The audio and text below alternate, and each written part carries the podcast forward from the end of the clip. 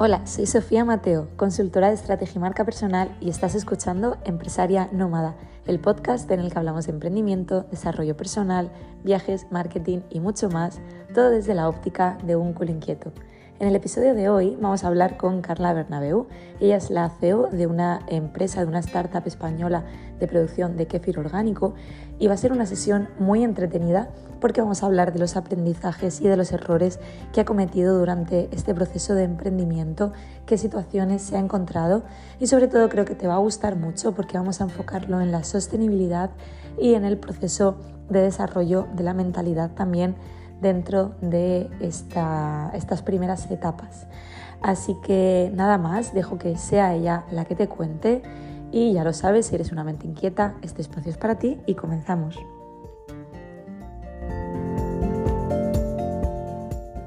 Hoy tenemos en el podcast a Carla Bernabeu. Ella es dietista nutricionista y es la fundadora y CEO de Ke Water Drinks, que es una empresa que se dedica a la producción artesanal de kefir de agua orgánico. La traigo aquí al podcast porque quiero que hablemos sobre el emprendimiento en sus primeras etapas y sobre todo que hablemos de aprendizajes, de errores, que conozcamos de primera mano un proceso como es el de Carla y además en un proyecto tan bonito que también me, llena mucho y quiero que lo conozcáis, que es el de la producción de kefir de agua orgánico. Así que os lo voy a dejar que os lo cuente ella y lo primero de todo saludarte. Hola Carla, Gracias a ti por invitarme. La verdad que tenía muchas ganas de, compartir contigo hoy este, esta entrevista. Vamos a empezar poniendo en situación a la gente, que tú y yo ya hemos estado hablando, de hecho, bastante. Y lo primero que quiero que les expliques un poquito es, vamos a empezar por, por entender bien el concepto de qué es el kefir.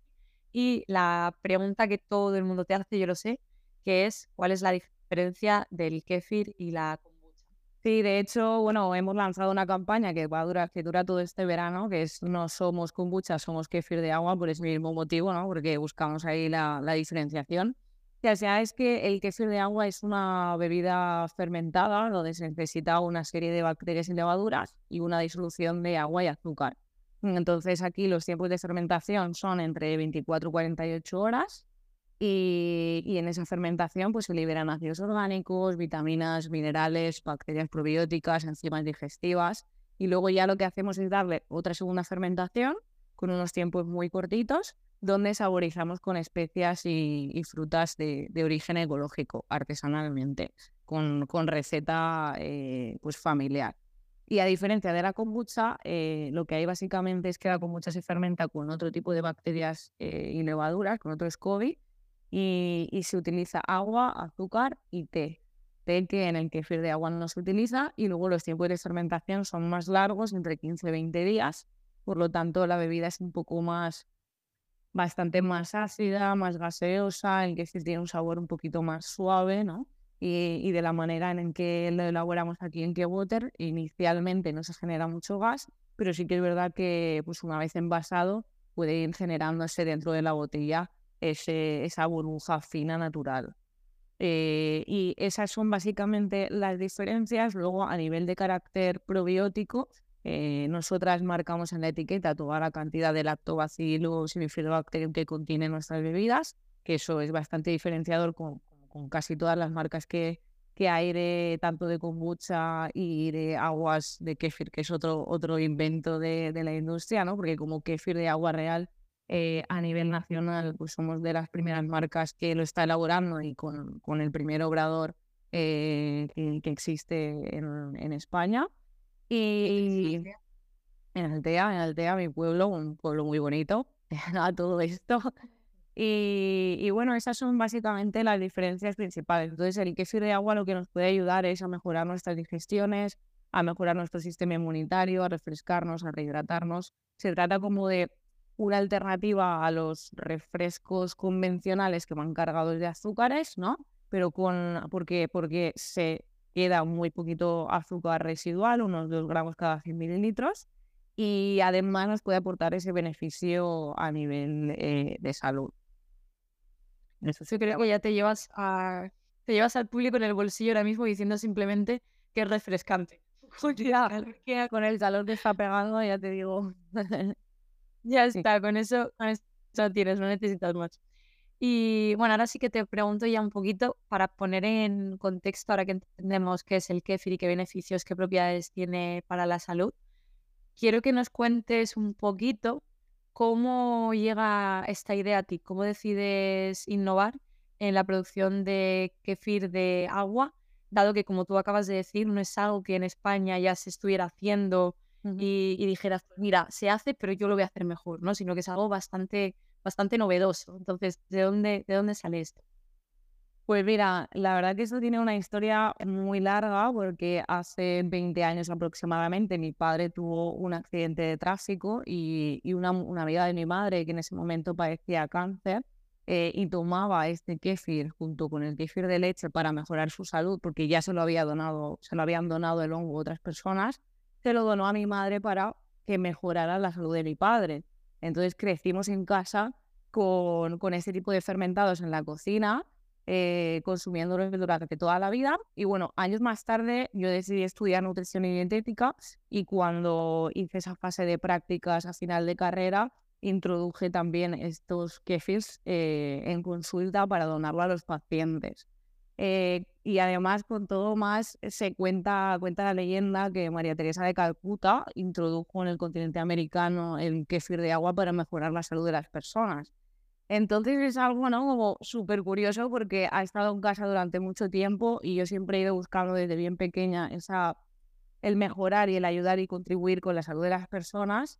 Y, y, a partir de, eh, de este fermento lo he ido haciendo de manera pues un poco inconsciente, o sea, consciente, pero me refiero no, no, no pensando que, que, aquello iba a ser eh, lo que es que Water, ¿no? Entonces, bueno, yo termino la carrera, el kefir se queda ahí en casa, pero eh, yo, yo pues empiezo a pasar consulta, encuentro que no es mi lugar y decido moverme a Reino Unido. ¿Qué pasa? Que cuando llego allí con la idea de trabajar en hospital como dietista, llega la pandemia, eh, al final no consigo eh, tener ese, ese trabajo que yo soñaba tener en Reino Unido, sino que me dedico a hacer otras cosas en hostelería. Y, y en un momento así, pues de, de, muchísima incertidumbre, mi hermano me recomienda que, que entre a, a, un meet que hacía el Parque Científico de la Universidad Miguel Hernández, donde ellos tienen un programa de, pues, de maratón de startups y, que preparara como una idea y a ver si, si podía empezar con, con eso, que, que era algo que quizás el tema de emprender pues sí que era lo mío porque en casa pues tanto mis padres como mis hermanos han sido personas emprendedoras eh, toda la vida y digamos como que lo que se dice, ¿no? De que lo mamá, ¿no? O sea, en casa todo el tema de la emprendeduría.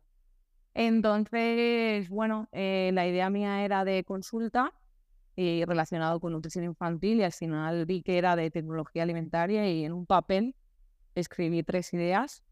Una de ellas fue que Water y al final me decanté por eso y empecé a darme caña y me di cuenta que tanto en Inglaterra, eh, en el típico Water Spoon, que es como lo más mítico de Reino Unido, ¿no? De típico barecito, eh, vendían queso de agua, en Londres había eh, operadores donde lo hacían, en Estados Unidos, en Australia, en Bélgica, en Francia, o sea, que se hacía por otros sitios, pero en España no, ¿no? En España estaba empezando la kombucha. Y, y entonces empecé a desarrollar ese plan de empresa con, con la Universidad Miguel Hernández, poquito a poco. Y así fue como, como empezó todo. Hay gente que, que, emprende por, ¿no? Están los dos tipos de emprendimiento, emprendimiento por necesidad, emprendimiento por, por pasión. En tu caso me imagino como comentas, que era parte de, tu ADN, porque realmente en tu familia esto ya era algo que se, que se mamaba y por tanto sí que tuviste como ese apoyo de decir, venga, vamos a dar una oportunidad o vamos para, para adelante con esto. Sí, bueno, también está ese, esa otra parte de necesidad, ¿no? Que veníamos de, bueno, estábamos en una pandemia y la gente necesitaba de, de productos o de alimentos que realmente les aportaran un beneficio, ¿no? La gente se ha hecho más consciente, yo creo, a través de la pandemia de, de, llevar esa alimentación saludable y de buscar productos que realmente pues les aporten algo, ¿no? De preocuparse por su salud. Entonces, también era como vi que era el momento de, de, de eso. Y Carla, comenzar un negocio desde cero, todos los que emprendemos sabemos que es algo bastante desafiante y que, y que genera mucha incertidumbre. ¿cuáles fueron o qué destacarías tú que fueron los mayores obstáculos que a los que te enfrentaste cuando comenzaste a emprender? Eh, a ver, básicamente es que yo no tenía ni idea de lo que era un plan de empresa y de lo que suponía todo, toda la gestión de empresa. Entonces, claro, eh, a raíz de entrar en esa maratón de startups y estar mentorizada por una persona, eh, yo también desde mi parte personal estar súper organizada cada día para ir realizando ese plan de empresa y tener ganas y motivación en ello, la verdad que eso fue lo que más me ayudó. Eh, pues fuimos creando, gracias a, la ayuda del parque científico, creando ese plan de empresa y viendo un poco, a grosso modo, eh, lo, que, lo que iba a ser, ¿no? Pues planteando los objetivos que ibas a tener como empresa, que no tiene nada que ver ese plan de empresa al que es día de hoy. O sea, realmente va cambiando casi cada vez te va cambiando, ¿no? Un poco todo eso, pero estás genial eh, tener clara esa estructura de, empresa, ¿no? Y los pasos que, vas a querer ir dando y, y cómo, cómo lo vas a hacer. Esto es muy interesante porque normalmente cuando se comienza a emprender se tiene, y me gusta mucho por eso que lo comentes, cuando se comienza en un emprendimiento se tiende a, no sé, es que yo sé qué es lo que quiero, ¿no? Yo sé qué es lo que quiero hacer, yo sé qué es lo que, a quién me quiero dirigir y muchas veces esa pasión nubla el juicio de, vale, hacen falta una base de conocimientos de negocio, una base de conocimiento de empresa, sobre todo porque hay que ver si la idea es rentable, hay que ver cómo la vamos a hacer, cómo la vamos a hacer llegar al mercado, hay que ver cómo vamos, sobre todo en este caso que es un producto, cómo vamos a trabajar en la logística, qué costes tenemos, etcétera. Entonces me parece muy interesante tanto que hables de la importancia de tener un plan de empresa como también de la realidad que es un plan de empresa, al final es un papel. El papel lo, lo aguanta todo, lo soporta todo, pero luego realmente en el proceso cuando vas pivotando, vas cambiando y, van modificando los temas, ¿no? Entonces, en línea a esto, te pregunto, ¿ha habido mucho pivotaje? ¿Ha habido aprendizajes, errores que digas, mira, pues aquí nos equivocamos, eh, tuvimos que cambiar de dirección o empezamos con esta idea, pero luego tuvimos que, que modificarla un poco? ¿Ha, habido algún cambio o ha habido alguna situación como esta? Eh, sí, o sea, por ejemplo, la idea inicial de, que Water era una línea de un kefir natural, sin saborizar ni nada, eh, pero bueno, poco a poco nos, fuimos dando cuenta de que eh, entrar en el mercado con un producto tan nuevo y centrarlo solamente en un sabor original, quizás no era el camino, ¿sabes? Entonces ahí abrimos un poco y claro, en casa nosotras, o sea, nosotras digo mi madre y yo, ¿no? Que es la que me ha ayudado a hacer mental mientras yo estaba allí también, eh, no habíamos hecho tampoco una segunda fermentación nunca. Entonces eh, empezamos a probar con todo eso, eh, a darle a probar a la gente y vimos que ahí quizás sí que había más mercado. Luego también hubo un momento en el que se planteó la idea de orientarlo hacia, hacia niños únicamente y, em, y no sé, como que vas pivotando y probando también con, con el mercado, con las personas eh, in situ, aunque en ese momento era difícil porque era pandemia. O sea, realmente tuvimos que esperar entre que yo volvía al Reino Unido, más se acababa un poco la pandemia, tuvimos que esperar tiempo hasta que ese producto mínimo viable fuera eh, catado por, por la población, ¿no? Eh, entonces era un poco más tirarte a la piscina de lo normal, eh, bastante arriesgado. Pero, pero bueno, fuimos tanteándolo todo eh, poco a poco. igual también el inicio, tema local, la idea mía era que fuera algo más grande y al final fuimos orientando hacia algo que fuera el tamaño suficiente como para poder empezar y empezar ahí a darle, a darle caña al proyecto y poco a poco ir creciendo de una manera más orgánica. Aquí hay muchos puntos interesantes. Me interesa, por ejemplo, el tema del el kefir para niños. ¿Cómo se os ocurre la idea de que el kefir fuera para niños y cómo, cómo lo estuvisteis validando? ¿Cómo, cómo fue el proceso de validación con niños? Eh, al final, bueno, a mí sí me ocurrió hacer eh, que pensar esa idea ¿no? de que kids, porque yo había estado centrada en una alimentación más enfocada hacia, hacia lo infantil. Entonces, eh, quizás por eso me vino esa idea de que podría ser interesante y una alternativa a pues, todos esos productos que se le dan a los niños que realmente están azucarados y no contienen lo que necesitan que contengan eh, y que podría ser una buena alternativa para ellos, ¿no? Eh, una alternativa a un refresco y, que encima les aporte algo que les vaya a ayudar en, su sistema inmunitario y en su sistema digestivo. Pero claro, ahí luego nos vimos con eh, la contraposición de que quizás inicialmente no es una bebida que, en la cual se genera mucho alcohol, pero que a lo mejor si pasan seis meses puede contener un 1% que sigue siendo súper bajo, pero podría ser un inconveniente en ese sentido. Entonces dijimos, no lo hacemos, ¿sabes? Realmente, o sea, lo puede consumir un niño inicialmente, lo puede consumir, no hay ningún problema y en otros en, en muchísimos países lo consumen los niños, mis sobrinos lo consumen y no hay ningún tipo de problema. Pero por evitar tener problemitas y esas cosas, eh, pues nos enfocamos más en, en, en personas eh, en general, ¿no? Adultas y comenzasteis ofreciendo... no lo descartamos, ¿eh? No lo descartamos en el futuro. Bueno, a mí me parece muy interesante. Es decir, mm, beben Coca-Cola, peor que la Coca-Cola no va a ser. Eso te, exactamente, exactamente, exactamente. Así que sí, no sé si ha quedado claro que soy un poco hater de la Coca-Cola. Coca-Cola, Bueno, Actimel, ¿no? Por ejemplo.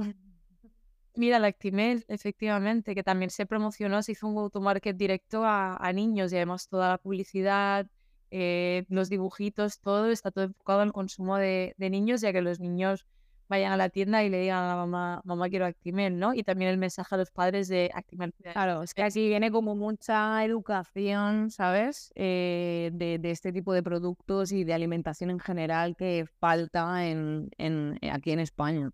Que poco a poco cada vez hay más información y, y se está enseñando más, pero todavía queda mucho trabajo en ese sentido.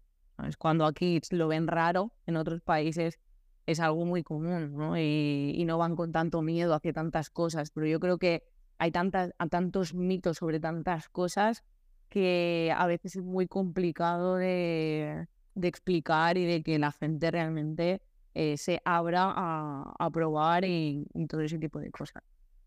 Esto es un punto muy interesante porque al final lo que viene a decir es, puedo tener un producto que es de gran calidad y que es buena para cierta parte de la población, pero puede que la población no esté preparada para recibirlo. Entonces, ¿qué hago? ¿No? ¿Me lanzo y pico pala hasta que cambie eso? ¿O entro por otro lado y me espero a que la población esté realmente preparada para seguir ¿no? Mm. profundizando el producto? Y eso también es interesante. A la hora de decidir el mercado. Comenzasteis por Altea. Es así. Sí, sí, sí. O sea, lo que empezamos es eh, hacer mercados aquí locales eh, para que la gente probara los con los tres.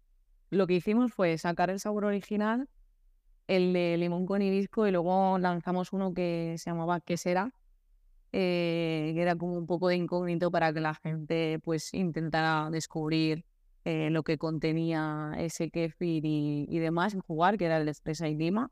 Y, fuimos dando a probar y la verdad que gustó mucho y hasta que finalmente decidí constituir la sociedad, pues estuvimos haciendo bastantes mercaditos para ir probando.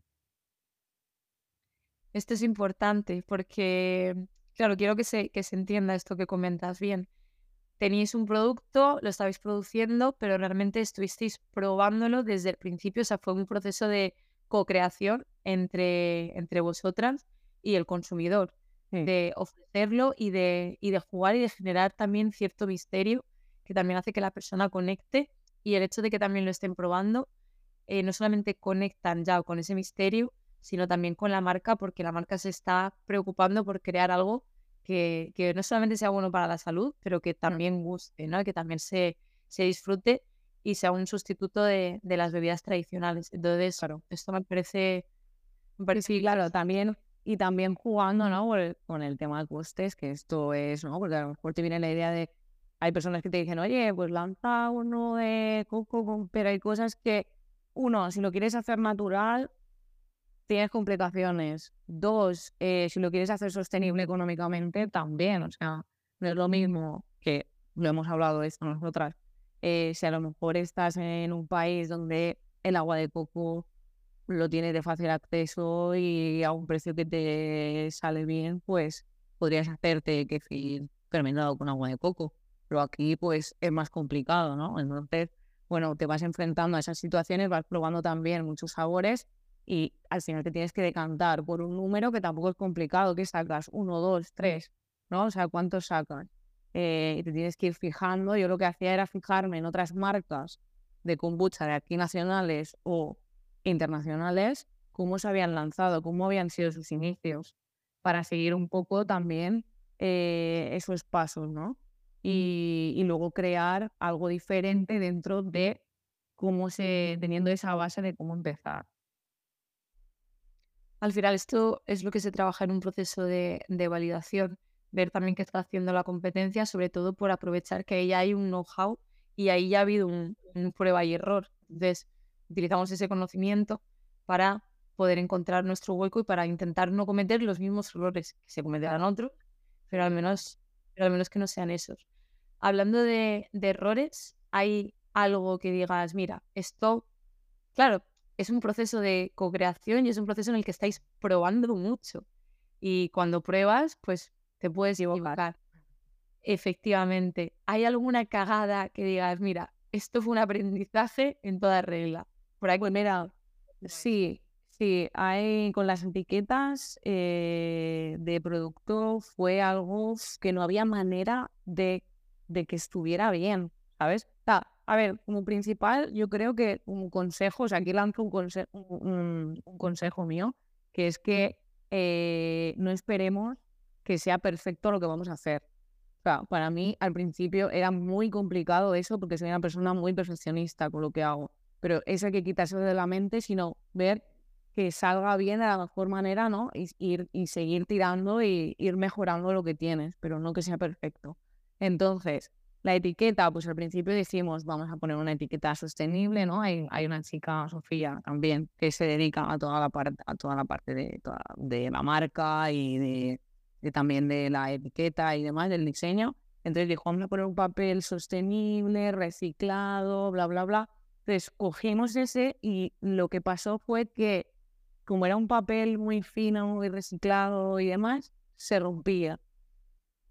Entonces, claro, las primeras, los primeros lotes de, de que fueron así, que el papel se rompía, yo tenía que ir a los sitios, ¿no? a los primeros puntos de venta y decir, mira, es que me ha pasado esto, acabo de empezar, y claro, hemos invertido poquito, porque era una tirada muy, muy pequeña de, de etiquetas, y bueno, pues se deshacen y la gente lo, lo iba entendiendo, ¿no? Pero claro, yo no estaba a gusto 100% con eso, ¿sabes? Y luego ya pasamos a utilizar otras, que ya hicimos una tirada más larga de unas 3.000 por cada sabor más o menos.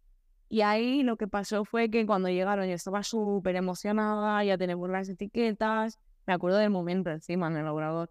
Eh, y al cabo del mes, una chica nutricionista por redes empieza a leer la etiqueta del original y, le, y dice fresa y lima, los ingredientes fresa y lima. Eh, digo yo, ¿cómo?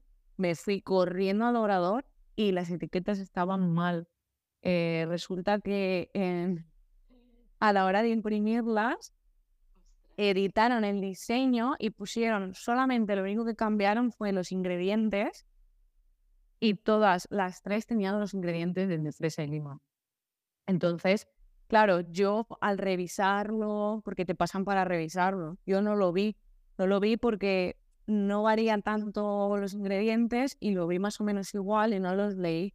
Entonces ahí está el error, ¿no? De, de léetelo, pero de pe a pa. O sea, ahí fue un error eh, de ellos y mío y fue algo compartido, pero quiero decirte, ahí tienes que aprender a, no me va a volver a pasar porque es que lo voy a leer de pe a pa y no lo voy a leer yo solo de pe a pa, sino que en Menganita lo va a leer de pe a pa y, y Menganito también lo va a leer de pe a pa, ¿sabes? Y van a haber varios OKs antes de mandarlo, porque a este, a este nivel estas pérdidas te suponen porque trabajas con números pequeños, pues que a niveles grandes también te puede suponer mucho. Entonces, eh, ese tipo de cosas, pues, pasan.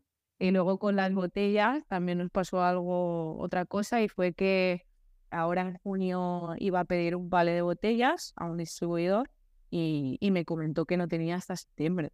Entonces yo dije, wow, eh, ¿cómo no me avisan, cómo no me avisan antes de que no hay eh, stock de botellas? Y luego, por mi parte, ¿no? Eh, asegurarte de que siempre tienes algo guardado por si acaso, por si acaso, por si acaso te pasa esto, ¿no? Y que cuando te quede la mitad o lo que tú creas conveniente, pidas de más y, eso. Pero ahí sí que es verdad que cuando ya te vas conectando con otras marcas, eh, con productos similares, pues puedes ir pidiendo ayuda y al final salen otros, otros fabricantes y otros distribuidores y a mí me, ahí en ese sentido me salvaron bastante la vida. Eh, otra amiga de, de otra marca y, y bueno, y ahora pues, pero estuve dos semanas sin poder envasar. Ah, problemas, soluciones, pero sí, sí, y es un buen, es un buen conflicto.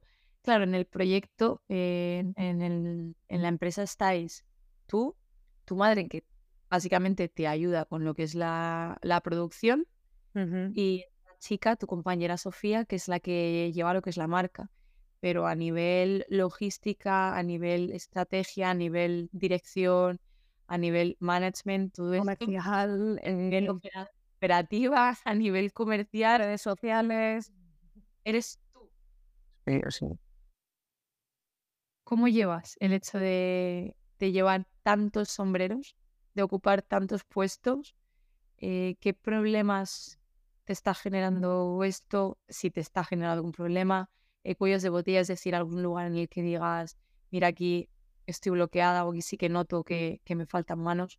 ¿Cómo está siendo esto? Porque realmente me parece de, bueno, tú llevas muchos sombreros y para mí es de quitarme el sombrero y decir, ole, por ser capaz de en este punto del, del proceso estar lidiando con tanto. ¿no?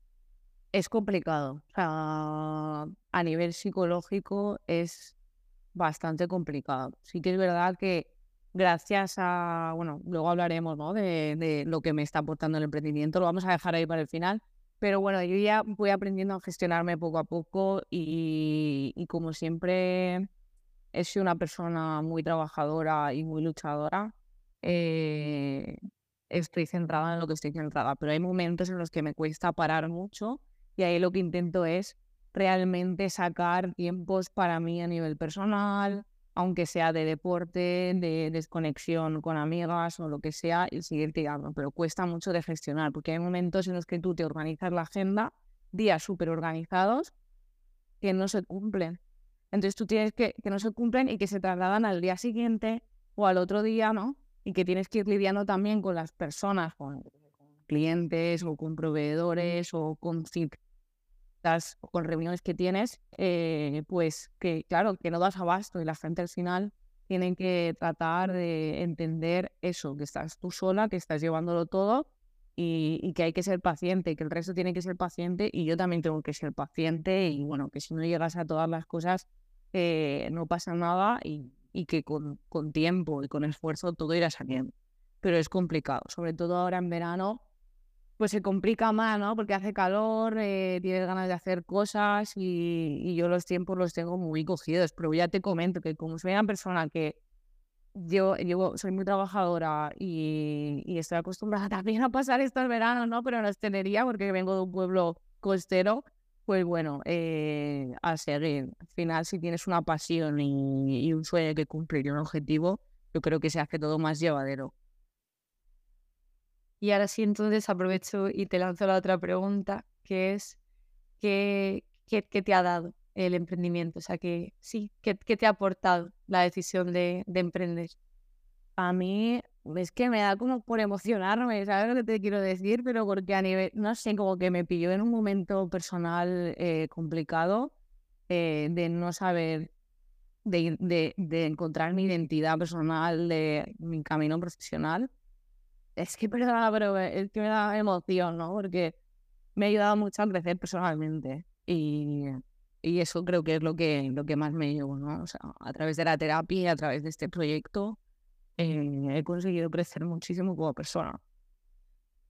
Qué bonito. Yo para quien te, bueno, para quien te pueda ver la ahora mismo, es, es muy bonito. Y además entiendo, entiendo la, la emoción y tranquila. Me emociono porque, porque es duro, o sea, es muy duro todo este camino, ¿no? Pero aprendes tantas cosas eh, y conoces a tantas personas y, y, te alineas más y encuentras al final quién eres. Y te das cuenta de, de lo mucho que puedes hacer, te das cuenta de, del potencial que hay. Sí. Sí, sí. El mejor resumen, ¿no? No, no sé, es que al final todo tiene un aprendizaje y creo que cualquier fracaso, como se le llama en sí, es un aprendizaje y yo no sé si confío muchísimo en el proyecto, pero realmente no sé si esto será lo que será, pero el aprendizaje que me llevo es suficiente. Entonces... Estás, estás disfrutando el proceso, que al final es de lo que se trata, de que estás haciendo algo que crees que, que sientes, que aporta, que sientes que es útil, que además puede tener un impacto en la salud de las personas eh, muy bueno, porque puede haber un cambio de, de hábitos y, y, por eso también tenía ganas de, de, esta entrevista y de que, y de que, y que y que a veces, o sea, que tienes que seguir luchando, ¿no? A veces es complicado porque eh, yo estaba trabajando en otra cosa a la par. En el momento en el que decides involucrarte 100% en el proyecto, sabes que te va a costar ver un duro, ¿sabes? Y eso es complicado también porque pasas de tener una vida independiente, ¿no? Quizás a volver a venir con tus padres, eh, no, no tener esa independencia económica que tenías antes, eh, por dedicarlo a tu, a tu pasión y a, y a tu sueño, lo que quieres hacer. Pero yo creo que prima más todo lo que te, o sea, cuando lo disfrutas, lo que te llena, que, que todo lo demás. Entonces aprendes a valorar otras cosas. Eh, más de lo que es la vida, realmente, algo más sencillo. ¿no? Entonces eso creo que toma el bonito. Me gusta porque no lo estás idealizando, o sea, realmente estás hablando desde una posición en la que se nota que, que lo vives, bueno, se nota y se ve, para quien te vea, se ve. Las ojeras. Las ojeras, la, la emoción en la voz, esas lagrimitas, ese sentimiento, pero no lo estás idealizando, o sea, realmente emprender no es un camino de, de rosas, no es fácil y, y requiere de un sacrificio pero tienes muy claro no tanto el resultado, porque eso ya se verá, sino el hecho de que quieres recorrer este camino, de que para ti tiene un sentido. Y al final eso es lo que hace que, que aun con las ojeras sigas y aun cuando la situación se pone fea, busques soluciones. Y al final creo que yo no sé si es ADN emprendedor o simplemente es mucha, es, es pasión y es tener claro cuáles son tus valores y, y qué es lo que quieres, pero, pero vamos, yo, yo veo aquí, pues eso, ADN o, o fuerza para... A ver, sí que es verdad, Jolín, no sé, es que mis padres con 17 años ya estaban emprendiendo, ¿sabes? Y, y mis abuelos también eran así, entonces en casa como que, no sé, yo es como la primera vez en mi vida que siento que no trabajo. Y no paras de trabajar y no paro de trabajar. Es como que me voy a hacer cosas. De hecho, me sabe mal hasta decir estoy trabajando, porque estoy haciendo cosas que me gustan hacer. A ver, también hay otras muchas cosas dentro que no me gustan. O sea, la parte comercial es algo, o, o la parte económica, financiera, son cosas que no me apasionan, pero que hay que hacerlas y que creo que es súper importante desde el principio tocar todos los palos para en el futuro, eh, ojalá tener un equipo y poder saber cómo manejarlo todo. O sea, es que entonces saber qué tareas hay que darles y poder Y a qué te quieres dedicar tú también dentro, ¿no? O sea, a qué, qué, qué partes quieres llevar dentro de tu empresa. Eh, podría ser esa parte comercial o esa parte económico-financiera, en este caso no lo será.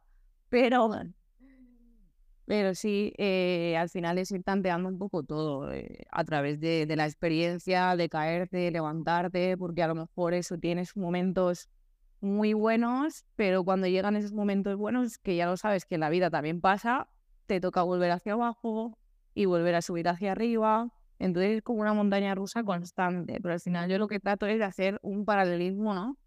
Con la vida y decir, fuera también es así. Entonces, vamos a seguir, porque hay que seguir. Y quiero seguir. Entonces, ahí, por eso me muevo yo un poco. ¿Dónde podemos encontrar ahora mismo qué water si alguien quiere probarlo? Pues actualmente estamos en unos 35 puntos de venta eh, que se pueden encontrar a, través de la página web de waterdrinks.com eh, o de nuestro Instagram, que waterdrinks. Y pues estamos en Valencia, en, en por Alicante, en Altea, Benidorm, Calpe, eh, La también, Albir, Zaragoza, Barcelona, Torrelodones. En verdad estamos empezando ya a conquistar un poco por fuera de, la comunidad valenciana, ¿no? Javi, Adenia, pero sí que es verdad que mi idea inicial era vamos a, conquistar primero la terreta y, y poquito a poco eh, vamos saliendo. Eh, lo único que, bueno, pues van saliendo ya, esto es muy bueno, ¿no? Pero van saliendo clientes por fuera que, nos van viendo por las redes o, por ahí y, y les interesa, eh, les llama la atención el producto porque mucha gente desconoce todavía el kefir de agua, ¿no? Se conoce el kefir de leche o la kombucha, pero el kefir de agua es algo que es muy novedoso. Pues a ver si pronto llega a Murcia y cuando vuelva. Pues, pues puede ser, ¿eh? Puede ser, está ahí algo pendiente. Puede ser que pronto cuando llegues te lo encuentres. Me hará, me hará mucha ilusión. Te lanzo una última cuestión eh, que está relacionado con el tema de la sostenibilidad. Estabas hablando de que las etiquetas eran buscabais que fueran sostenibles, eh, estáis centradas en una producción orgánica. ¿Qué papel tiene la sostenibilidad dentro de, de este proyecto y también por qué es algo tan importante para ti este punto? Eh, para mí, tanto la sostenibilidad como la alimentación saludable, el deporte y la salud mental son cosas súper importantes en mi día a día. Entonces, creo que eso es primordial como persona que emprende en un proyecto, llevarte eh, hacia dentro de ese proyecto. ¿no? Entonces, eh, el tema de la sostenibilidad, para mí, como persona, como Carla, es algo que, intento hacer en mi día a día, ¿no? pues comprando a nivel local, por ejemplo, o, tratando de generar menos residuos. Y, entonces desde aquí, desde la marca, eh, el principio empezamos intentando que fuera todo lo más sostenible posible, pero luego te vas dando cuenta de que tienes que ir pivotando y hay cosas que sí, cosas que no, eh, que no son viables dentro de la empresa, que fuera quizás sí, pero que aquí dentro no. Eh, entonces lo que tratamos de hacer es pues que el packaging sí lo sea. Eh, recogemos periódicos a nivel local que se desechan y rellenamos las cajas con eso. Luego mi padre se dedica a recortar todo el cartón que sobra de los palets o de otros cartones que encontramos y hacemos todo el panel que se mete dentro de las cajas de los separadores para darles otra segunda, para reutilizar ese, ese cartón. Eh, luego las cajas ya vienen recicladas en su 70%. También cada martes hacemos eh, venta granel desde el obrador para que la gente local o la gente que viene de visita pueda conocernos, pueda rellenarse su botella, generar menos vidrio eh, y al final crear ahí esa, esa economía ¿no? circular aquí. Y, y, luego, pues al final todos los, todos los ingredientes que añadimos al kefir, tanto el de fresa y lima como limón con hibisco, intentamos que sea todo eh, local o, de cercanía o de, España al final y, que tengan un, carácter ecológico, ¿no? que no se haya utilizado eh, ningún tipo de químicos en ellos y que sea lo más natural posible. Eh, esas son las pequeñas cositas que vamos aportando desde, desde aquí dentro. Que son pequeñas, pero no son tan pequeñas porque suman, suman suman y cuentan muchísimo. Claro, por ejemplo, en mercados no llevamos ningún tipo de bolsa. Eh, desde el inicio yo decidí no llevarlo y entonces cada, cada persona eh, que trate de llevarse lo suyo e ir generando ¿no? pues ese, ese menos, menor desperdicio posible.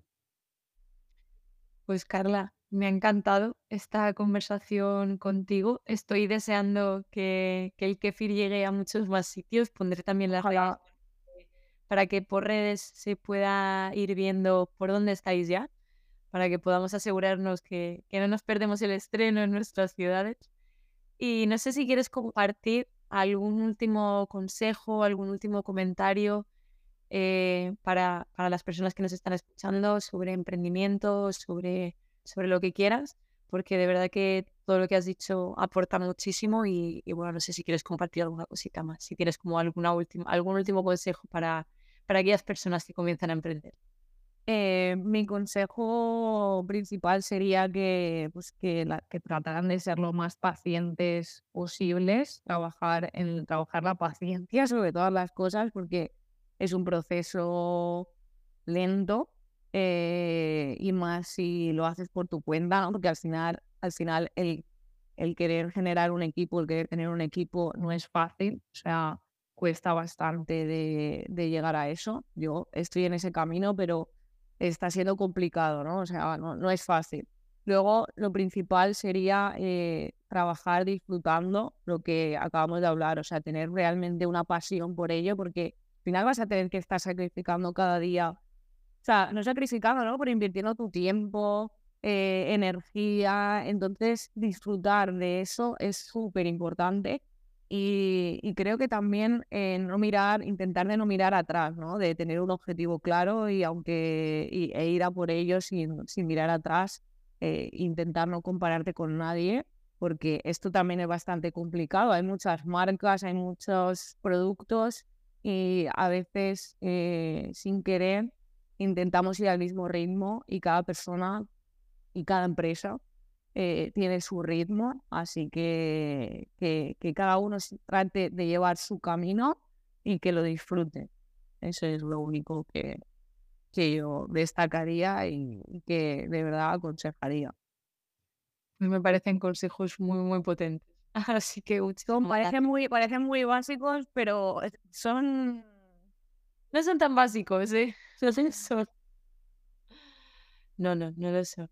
Pues Carla, lo he dicho, muchísimas gracias por tu tiempo, gracias por, por darnos a conocer este proyecto tan bonito y paciencia y mucho éxito.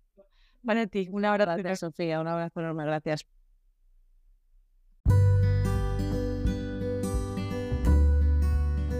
Esto ha sido todo por hoy. Si te ha gustado, déjame una valoración para ayudarme a llegar a más personas porque quizás alguien necesite escuchar este episodio y le llegue en el momento adecuado.